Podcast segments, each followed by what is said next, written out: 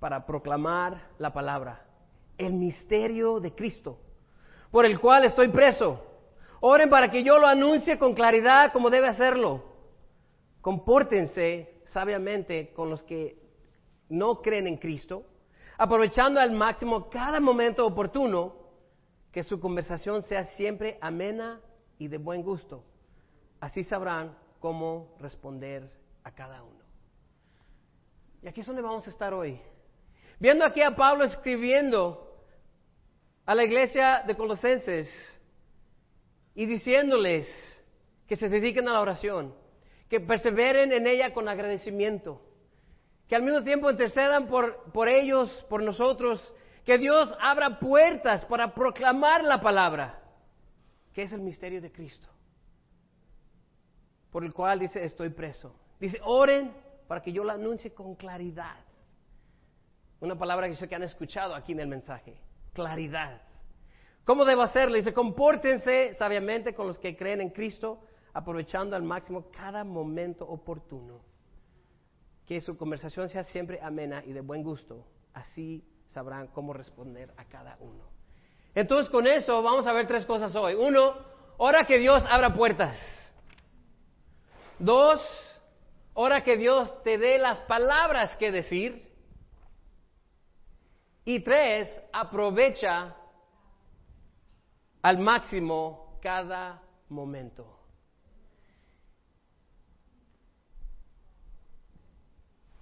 ¿Cuál es el misterio de Cristo? ¿Cuál misterio de Cristo está hablando Pablo? Vamos allá a Colosenses 1.24.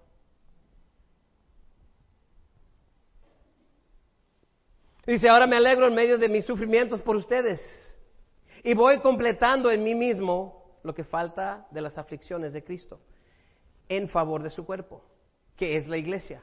De esta llegué a ser servidor según el plan de Dios, me encomendó para ustedes el dar cumplimiento a la palabra de Dios, anunciando el misterio que se ha mantenido oculto por siglos y generaciones, pero ahora se ha manifestado a sus santos. A estos Dios se propuso para conocer cuál es la gloriosa riqueza de este misterio entre las naciones, que es Cristo en ustedes la esperanza de gloria.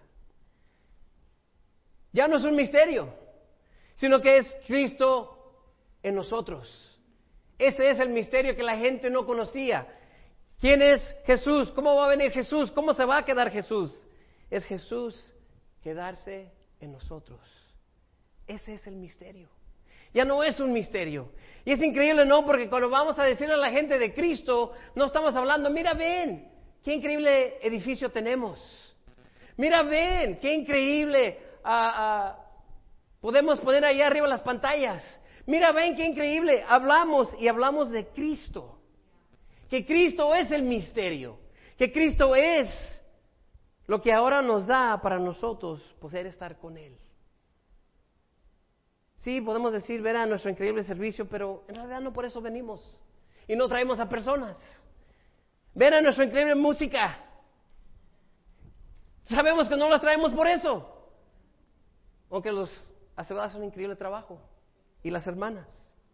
Y los hermanos. Les decimos, ven a conocer a Cristo. Es, eso es lo que proclamamos. Sabes, se nos puede olvidar por qué invitamos a personas a la iglesia. Estaba, eh, estoy estudiando ahorita, hay una pareja que se bautizó y estudié con él antes, pero te acuerdas y te das cuenta por qué es que la gente, por qué es que nosotros invitamos a gente a la iglesia.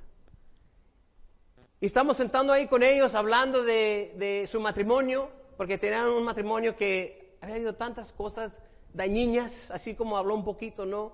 Uh, Jeffrey que dices, esa pareja ya no hubieran estado juntos si no es que Dios los hubiera rescatado. Y aún este, este, este señor este, estaba, aún él estaba dispuesto. Yo yo ya me quiero bautizar. Le dije, espérate, te hacen falta otros estudios. Quiero ver cómo está tu corazón. Y me acuerdo él sentar con su esposa, porque su esposa ya se iba a bautizar, ya estaba para el siguiente fin de semana.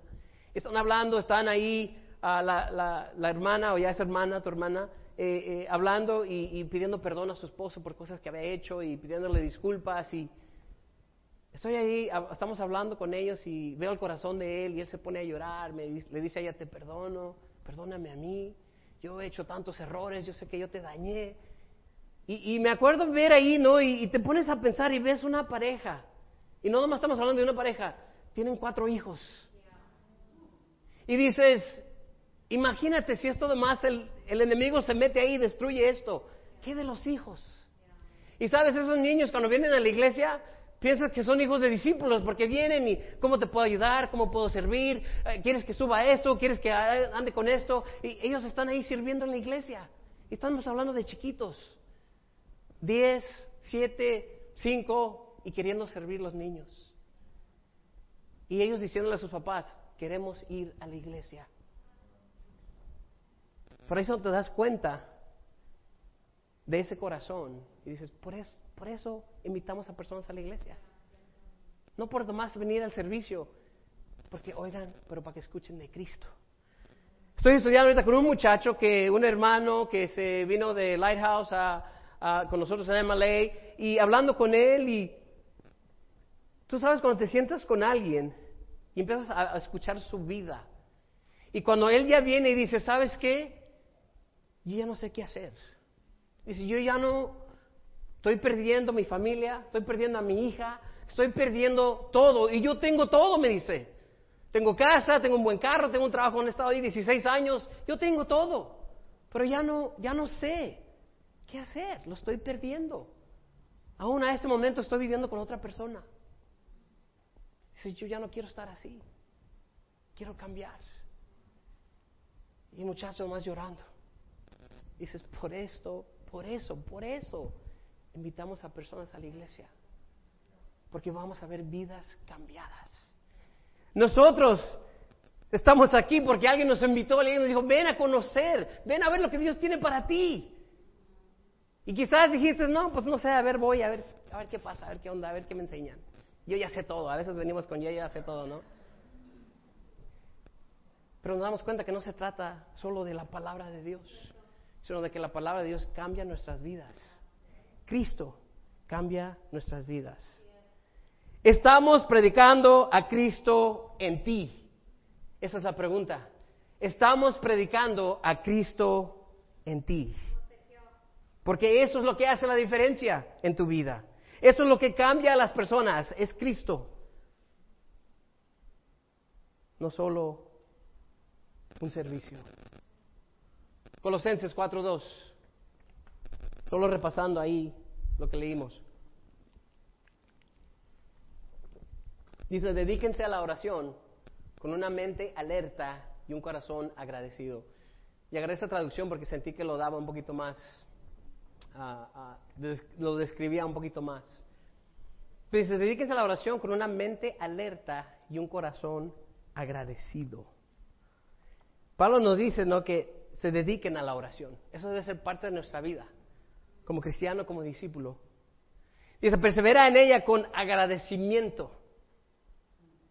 Persevera en ella con agradecimiento. ¿Cómo vamos a Dios a veces?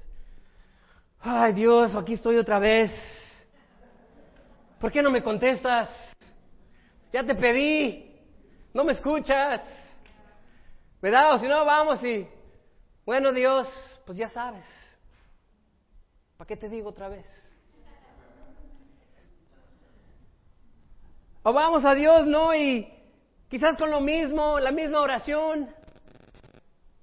Pero ya no vamos con una mente alerta. Dios, ¿qué estás haciendo? Dios, vas a contestar. Dios, vas a, vas a, vas a contestar lo que te estoy pidiendo. Y un corazón de agradecimiento, decir, sí, Dios, yo sé que tú me lo vas a dar. Y yo sé que nos cansamos o nos frustramos, o nos ponemos impacientes cuando Dios no contesta. Yo sé, he estado ahí. Esperé por mi hija por 10 años, entiendo. Entiendo. Pero a fin de cuentas, dice Pablo, mente alerta y corazón agradecido. ¿Cómo vamos a Dios cuando le oramos? ¿Desanimado? Gruñón. Bueno, Dios, ya aquí estoy otra vez. No me escuchas, pero tengo que orar porque si no me van a preguntar si oré.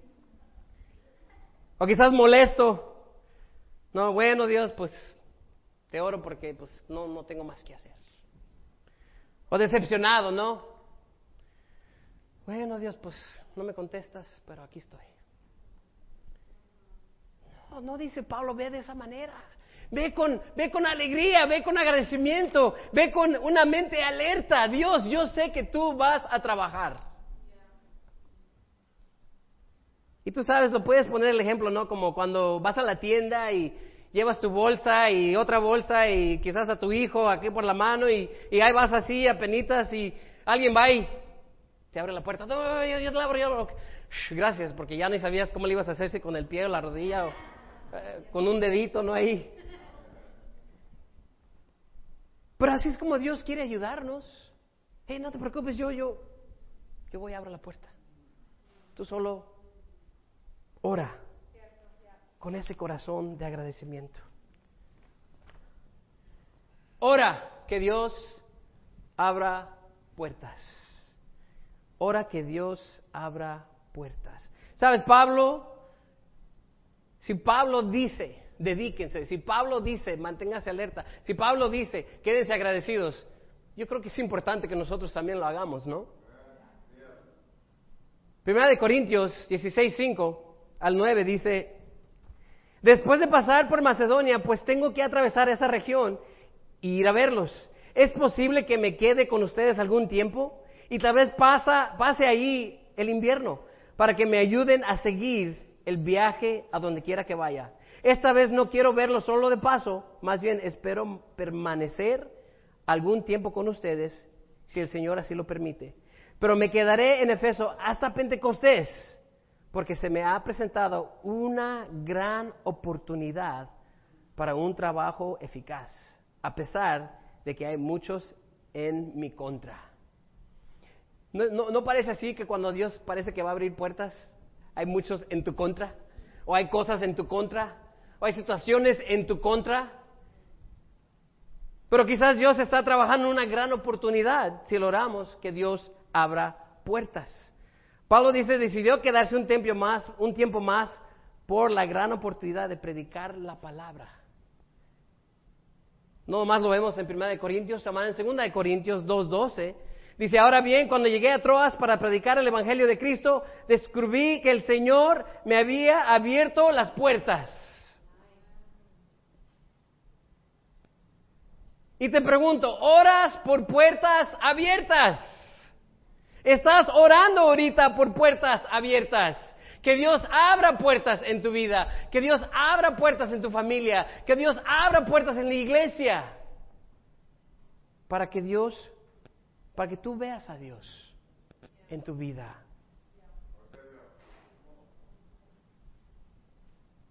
A veces solo oramos por nuestros retos pero no oramos que Dios abra puertas. Y es bueno orar por nuestros retos. Es bueno orar cuando eh, luchamos, porque orar con Dios es platicar con Dios, es decirle a Dios cómo te sientes.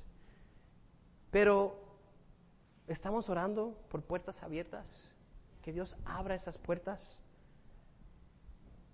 En Hechos 14:26 vemos otro ejemplo.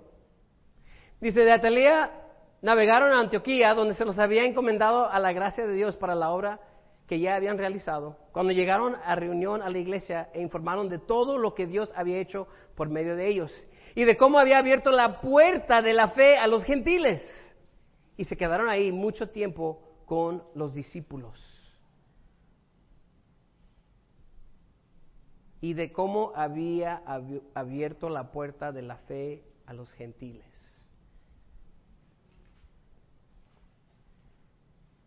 ¿Estamos haciendo eso como iglesia? Pidiéndole a Dios que abra puertas. Dios, por favor, abre puertas. Es increíble cuando Dios abre puertas.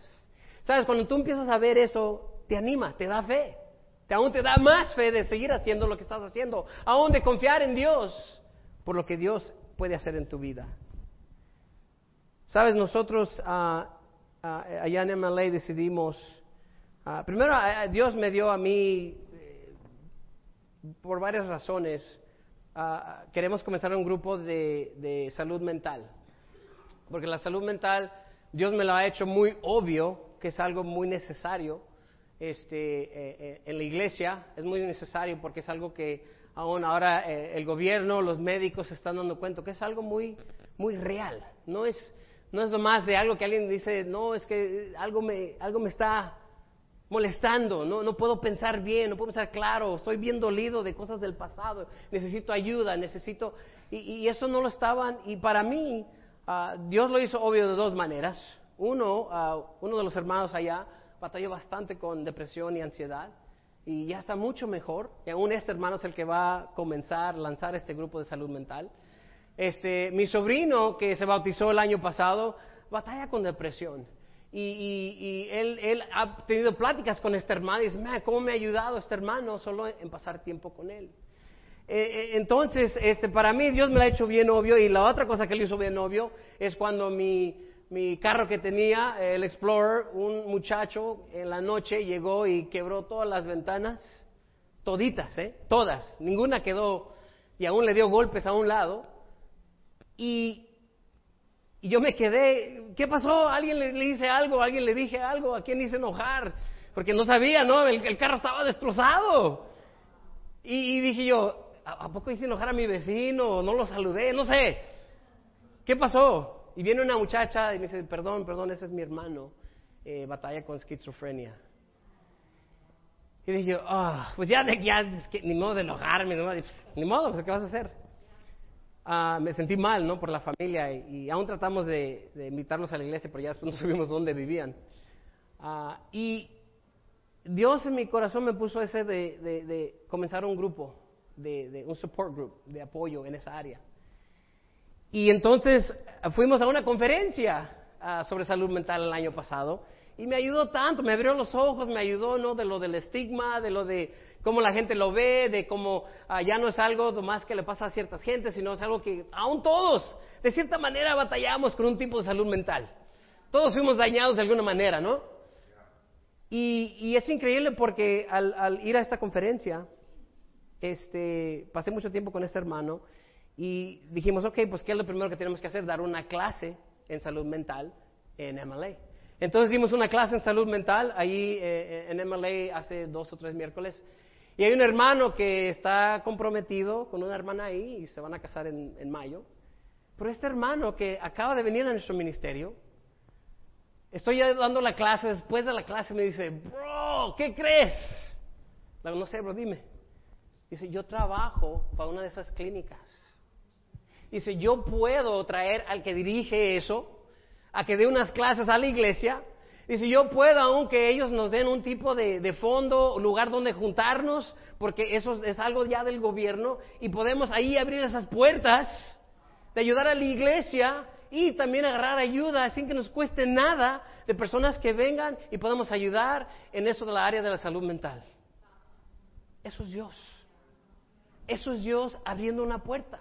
Él estaba, no lo creo, es mi primer media semana que vengo que ya soy aquí en MLA y, me, y hablas de eso. Dice, yo estaba súper animado. Y, me empezó a él a hablar y me empezaron ahí los pelitos ahí atrás, güey. Oh, ¿de veras? ¿De veras? Eso es Dios. Y tú sabes, cuando quieres comenzar algo, dices, ¿lo hacemos, no lo hacemos? Eh, ¿Qué tipo de situaciones va a traer? ¿Cómo, eh, podemos pensar todo eso, ¿no? Pero esto lo hizo obvio, que Dios está abriendo esa puerta. Dios abre puertas, Dios quiere abrir puertas. Ojalá seamos el primer grupo en español que comienza, comienza eso, en salud mental, allí en MLA. Es Dios. Ojalá comenzamos en marzo o en abril ese grupo. Dos. Dios nos trae, ah, perdón, este, aquí les quería animar con algo. Tú sabes cuando compartes tu fe a veces en el trabajo, dices, bueno, ya invité, no vienen. Ah, o quizás has compartido en la escuela o has compartido con la familia y no vienen. Eh, eh, es posible, eso pasa, ¿no? Pero algo increíble. que a veces no vemos nosotros y, y muchos de ustedes quizás pudieran hacer este, este arbolito de fe. ¿Quién conoce a esta hermana? Elvira. Elvira se bautizó en el 2003.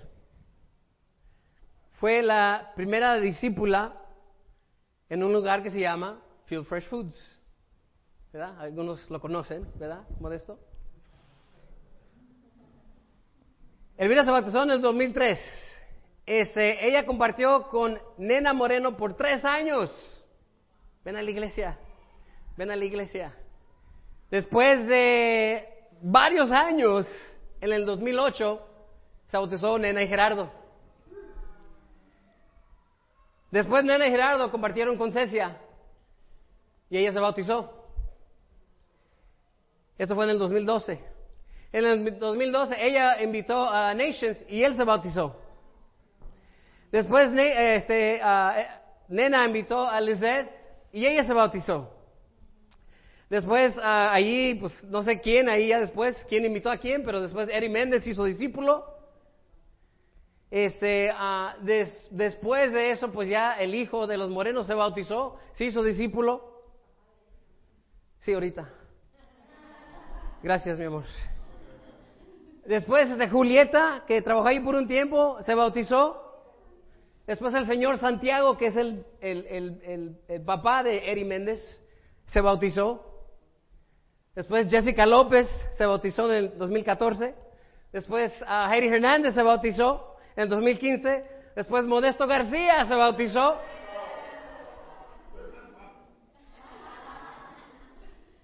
Y después Víctor convirtió a este adolescente en la high school que juega fútbol. Uh, se hizo discípulo el año pasado. Se llama Iván Donato.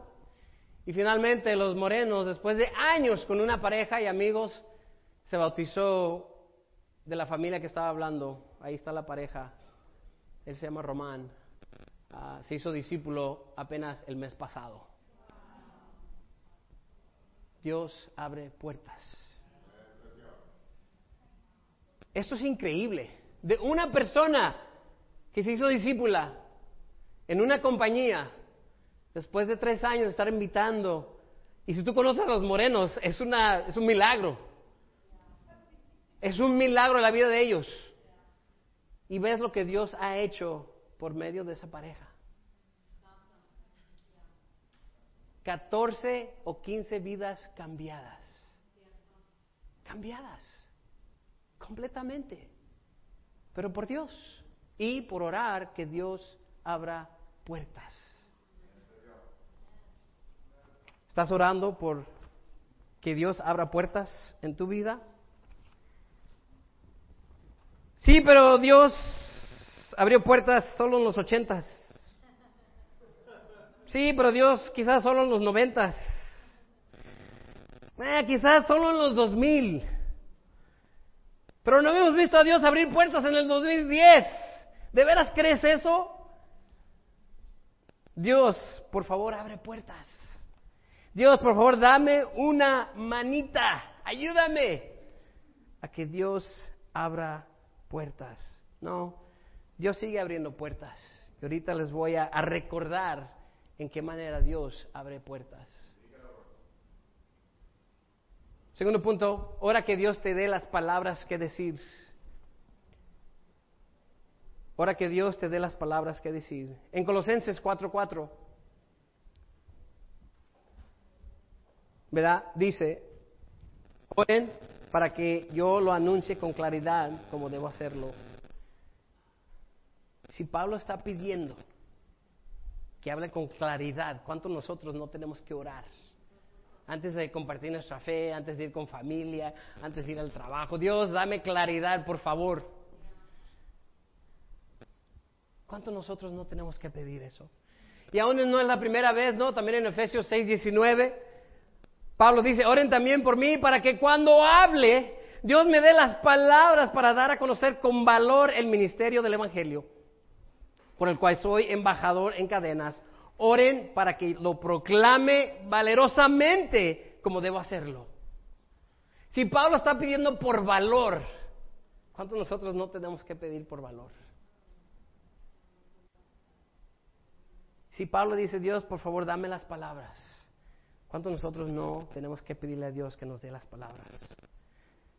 Sí, cuando predico le digo a Dios que por favor me dé las palabras. Pero antes de compartir mi fe, estoy pidiéndole a Dios, por favor, dame las palabras que decir.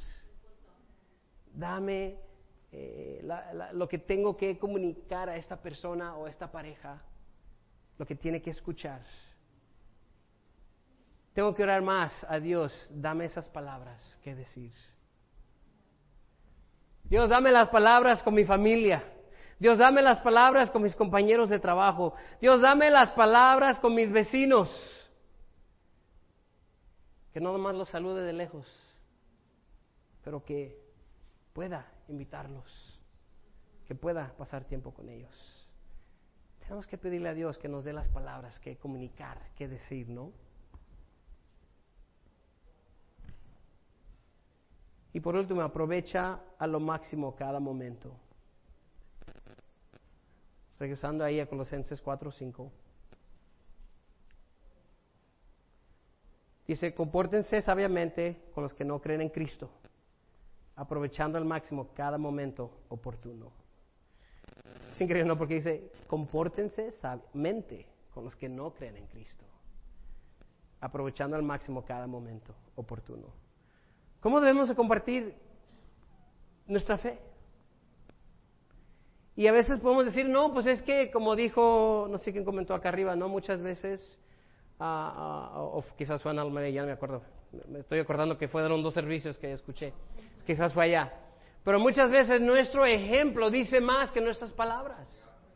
Nuestro ejemplo, cómo vivimos, cómo actuamos, cómo saludamos, cómo nos frustramos, cómo somos impacientes o pacientes, la vamos a regar, pero si vamos y decimos, oye, perdóname, discúlpame, wow, ¿Quién, quién, pide perdón en el mundo? Pero si nosotros lo hacemos, lo hacemos correctamente, va a impactar a la gente. Si amamos solo por amar, no porque nos dan algo o recibimos algo, eso impacta a la gente. Aprovechando lo máximo cada momento. Sí, bro, pero es que compartir nuestra fe es solo de contacto frío, no, eso me da mucho miedo. Eso, eso de, ir con alguien y decirle, oye, te quiero invitar a la iglesia, porque me ven raro. ¿Qué quieres?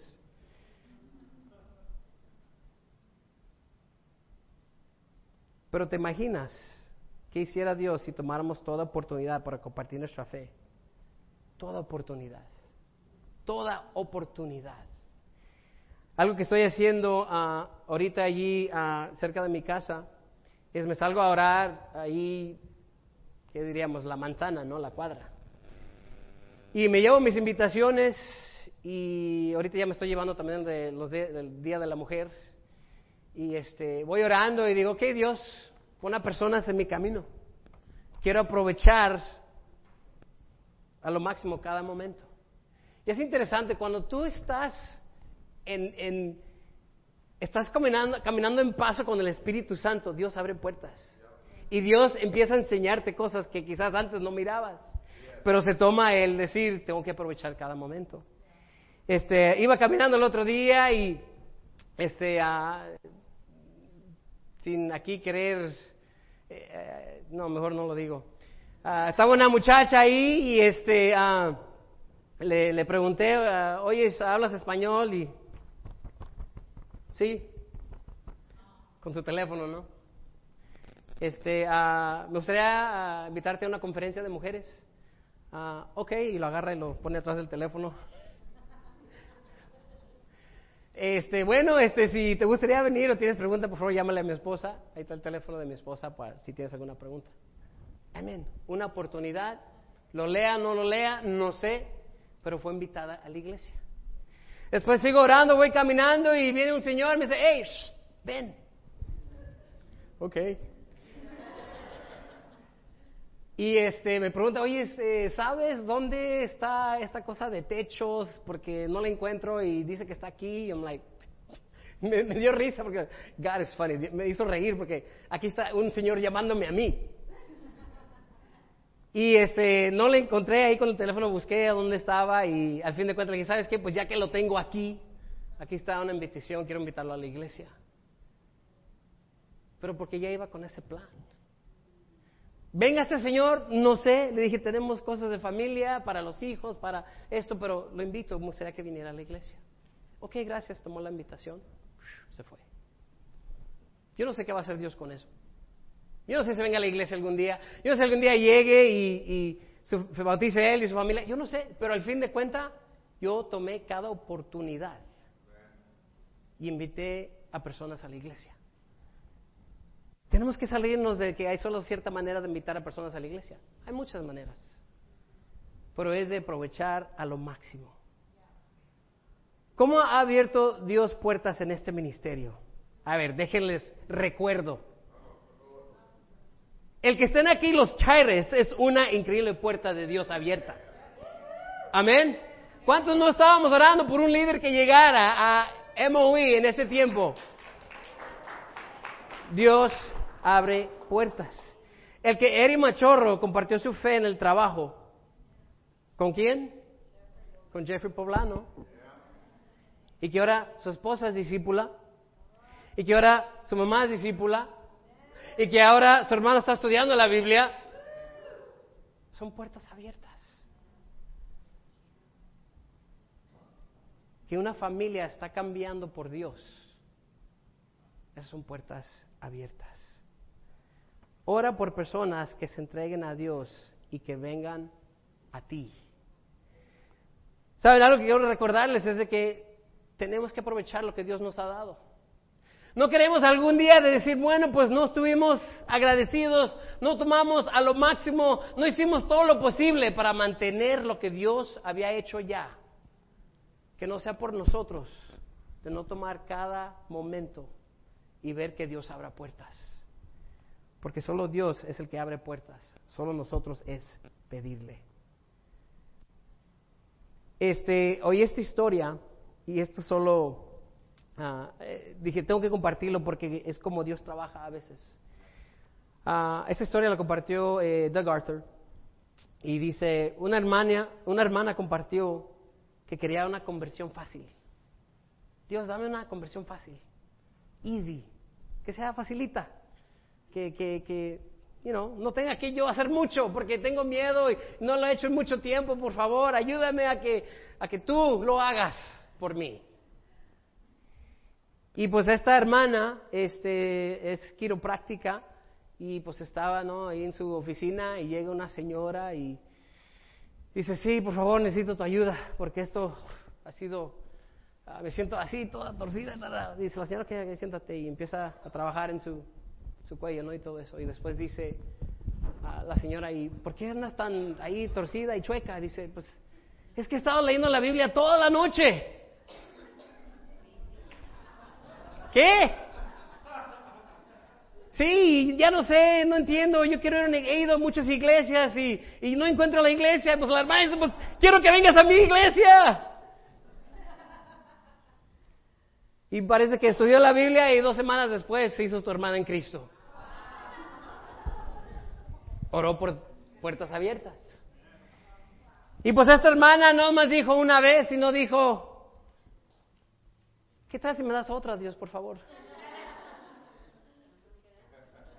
Tienes que preguntar, ¿no? Pues entonces la hermana, ¿no? Después de un mes o dos, llega otra persona ahí a su trabajo y dice, ¿no te conozco? Dice, sí, yo te conozco. Sí, dice, yo estudié la Biblia y eh, me iba a ser discípula, pero como vengo de la religión judía, este, no quería dejar mis, mi familia me iba, you ya no, ¿cómo se dice?, rechazarme, este, y pues no, no, no quise, pero, ¿sabes qué? Ya, ya, ya hablé con mi familia, dije que no me importa, yo me quiero hacer una discípula. Ahora es tu hermana en Cristo. Yo no sé cómo va a abrir Dios puertas, pero es nosotros pedirle a Dios que lo haga. Es nosotros pedirle a Dios que, que dentro de un año aquí ya no que vamos y tenemos que buscar otro lugar. Es pedirle a Dios que siga trayendo personas que van a hacer un impacto en, vidas de otros, porque esta comunidad necesita a Cristo. es importante que nosotros hagamos todo lo posible. Sí, claro, nos dirigen Tina y Martín, pero no solo el trabajo de ellos, es el trabajo de todos nosotros, como equipo, como grupo, como familia. Y el gozo que viene de ver a Dios abrir puertas es familias transformadas. Y eso es lo que a mí... si me haces una pregunta, ¿por qué hago lo que yo hago? Es por eso. Ver a familias transformadas. Ver a familias que iban a ser destruidas, ahora ser transformadas por Dios. Ver a familias que ya no, ya estaban dispuestos a dejarse, a, a destrozar su familia y decir, ahora por Cristo estamos dispuestos a luchar. Por eso yo hago lo que hago. Si no, no lo hiciera. Pero yo veo familias transformadas y yo veo lo que Dios va a hacer con este ministerio. Los dejo con esto. ¿Qué puedo cambiar? Bueno, te digo, Dios va a trabajar si oramos que Dios abra puertas. Yo sé que viene su evento en la semana que viene. Te queda una semana. Que Dios abra puertas. Dios tráeme a personas que se van a querer convertir en una semana. Porque Dios, tú lo puedes hacer. Dios, tráeme a una familia o a un equipo de fútbol que van a querer venir todos. Dios, abre puertas. Dios, que le pregunte a mi jefe y no nomás traiga el jefe, pero también a la compañía al servicio. Yo no sé. Pero tienes que preguntarle a Dios que abra puertas. Tienes una semana. Que Dios abra puertas. Que Dios haga milagros para que tú después digas, no fui yo, fue Dios. Fue Dios quien trajo a estas personas. Fue Dios quien trajo a estas familias. Dos, pídele a Dios que te dé las palabras que decir. Sí, hay ciertas personas que dices, ay, comparto, no comparto. Eh, ya se fue, ni modo. Tú hazlo, tú aviéntate, pide por valor, pide por palabras, pide que Dios te dé lo que tú necesites decir a esa persona para que Dios pueda abrir puertas. Y finalmente, aprovecha al máximo cada momento. Él te quiere utilizar. Yo estoy ansioso de ver lo que Dios va a seguir haciendo aquí en el mensaje. Y yo sé que si oramos que Dios abra puertas, Dios va a abrir puertas. Y Dios va a hacer cosas milagrosas aquí en el mensaje. Porque somos una iglesia que confiamos en Dios, nos agarramos de Dios y obedecemos a Dios y Dios va a hacer cosas increíbles. Iglesia, los quiero mucho. Muchas gracias.